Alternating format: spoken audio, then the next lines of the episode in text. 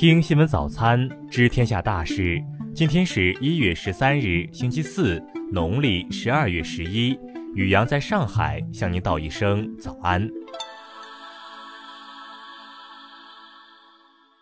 先来关注头条新闻。二零二一年，周女士在网上求职时，接到了上海某公司负责人陆某的录用电话，二人在聊天中渐生情愫。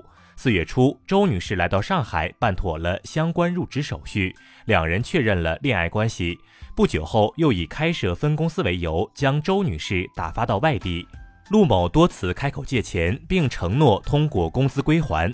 可近八个月的时间里，周女士未领到一分钱工资。周女士渐渐起疑，悄悄返沪，发现公司压根儿不存在，这才醒悟自己被骗了，赶紧报案。经审讯，陆某名下公司时于二零一九年破产倒闭。周女士被调派到外地，是因为陆某在家乡交往了四年的女友突然说要来上海与他相聚，便将周女士打发去了外省。据统计，陆某利用各种借口，共骗取钱财十八点八万余元。目前，嫌疑人陆某已被公安机关予以刑事拘留，案件正在进一步审理中。再来关注国内新闻。据中国地震台网测定，十二日十八时至二十一时许，青海门源县接连发生三次地震，分别为五点二级、四点八级、四点五级。十二日，中国政府与尼加拉瓜共和国政府签署共建“一带一路”谅解备忘录。截至目前，我国已与一百四十六个国家、三十二个国际组织签署二百余份共建“一带一路”合作文件。西安纪检监察十二日通报，近期在疫情防控监督监察中查处多起典型问题，多人因防疫工作推诿塞责、未发生活物资、核酸漏检等损害群众利益问题被处分。十二日消息，陕西开专列送一千一百二十六名学生返乡，针对性点对点出发到达。十二日，大连发现二人核酸检测结果阳性，系天津反联大学生。学生表示，其个人流调信息泄露遭到网暴，他和家人承受很大压力。十日，广元青川县在对进口物品采样监测中发现，城区上品超市进口火龙果外环境新冠病毒核酸检测呈阳性，经专家组研判，人员感染和传播的风险较低。十二日，深圳市报告新增一例新冠确诊病例。截至十二日二十时，全市目前共报告确诊病例十三例。香港特区第七届立法会十二日在立法会综合大楼会议厅举行首次会议。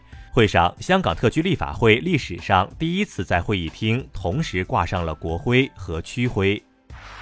再来关注国际新闻。世卫组织十二日报告称，上周全球新增新冠病例超过一千五百一十五万例，死亡病例超四点三万例，其中欧洲新增病例占比最大，接近总数的近一半。当地时间十一日，俄罗斯军队在俄罗斯与乌克兰边境附近四地举行实弹演习。十一日消息，印度启动空气质量国家计划三年，致命的空气污染正变得越来越糟糕，空气不达标城市反增三十个。十一日，美国总统拜登在一次讲话中呼吁改变国会参议院的所谓阻挠议事机制，以通过有利于民主党的两项有关投票权的法案。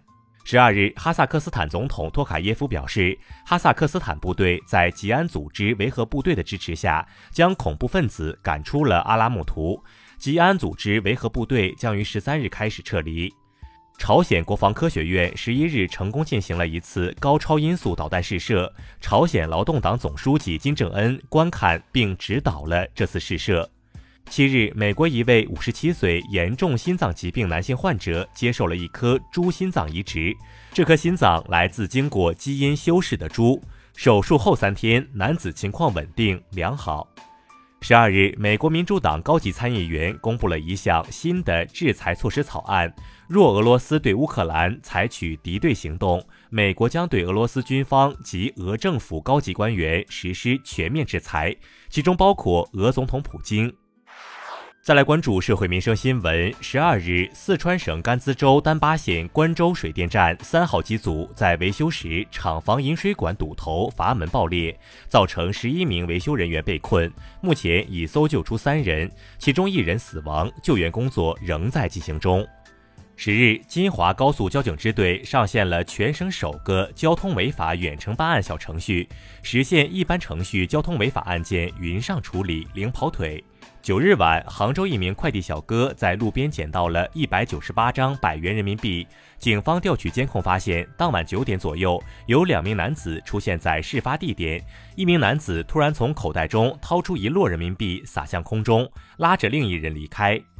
十二日消息，温州市一家超市收银台的储值卡电脑管理系统遭比特币勒索病毒攻击，商家被要求支付比特币后才能恢复。警方已以非法侵入计算机信息系统受案立案。宝应交警指挥中心消息。交警六日发现一辆大众 SUV 有二百五十二起违法行为未处理，其中闯红灯一百零七次。目前车主贾某某已接受一次性处罚，被罚款三万多元，驾照记满十二分并暂扣。再来关注文化体育新闻。十二日下午，本赛季中国足球联赛迎来了大结局，浙江、成都两支中甲球队全部完成下课上，升入中超。塞尔维亚网球名将诺瓦克·德约科维奇打赢对澳大利亚联邦政府的官司，收回了入境澳大利亚时因未接种新冠疫苗而被撤销的签证。